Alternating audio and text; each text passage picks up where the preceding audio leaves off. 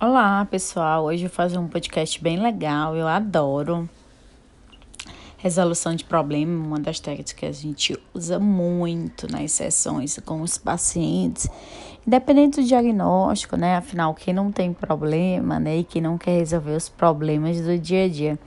Então, hoje eu vou falar sobre essa técnica, né, que é bastante usada de solução de problema Primeiro é importante, né? O primeiro passo é definir o problema, né? A parte mais difícil de resolver os problemas é descrever claramente a sua natureza. Pode ser difícil, mas é um passo fundamental. Oh, se você consegue enxergar claramente o problema, pode resolvê-lo ou lidar com ele. Então, usar termos vagos ou gerais que não descrevem completamente o que está acontecendo não levará você a uma solução. Alguns exemplos de definições vagas e claras dos problemas são fornecidos agora. Por exemplo, quando eu fico, ah, eu sou preguiçoso, eu poderia começar a é, ter uma definição clara.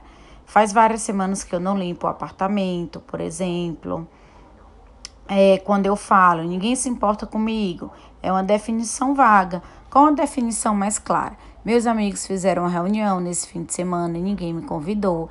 Então, a definição do problema, ela deve, deve apontar na direção da solução. Né? Para ajudar vocês a definir e descrever um problema com clareza e resolvê-lo, eu vou ensinar aqui algumas perguntas que você pode perguntar a si mesmo e que pode ajudar. Primeira pergunta: qual é o problema? Né? Então, é, evitar a definição vaga e colocar a definição clara.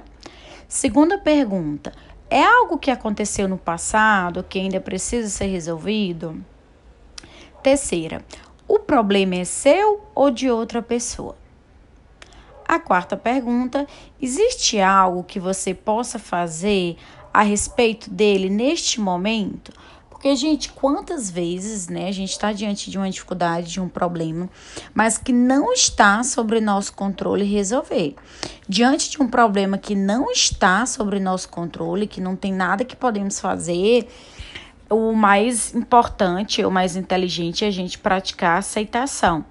Né? Agora, se tem coisas que você realmente possa fazer, que está sob seu controle, e aí você vai continuar ali tentando resolver esse problema algumas perguntas que podem ajudar, né, a resolver aí esse problema que você definiu inicialmente. Quando é mais provável que o problema aconteça? Com que frequência esse problema acontece?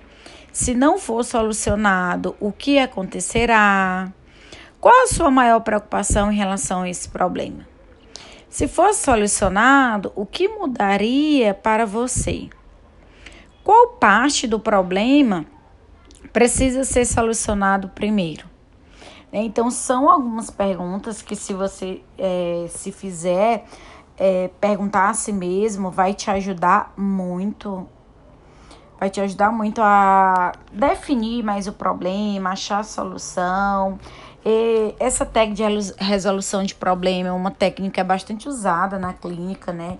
Que tem como é, objetivo ajudar os pacientes né, a conseguir lidar melhor com os problemas.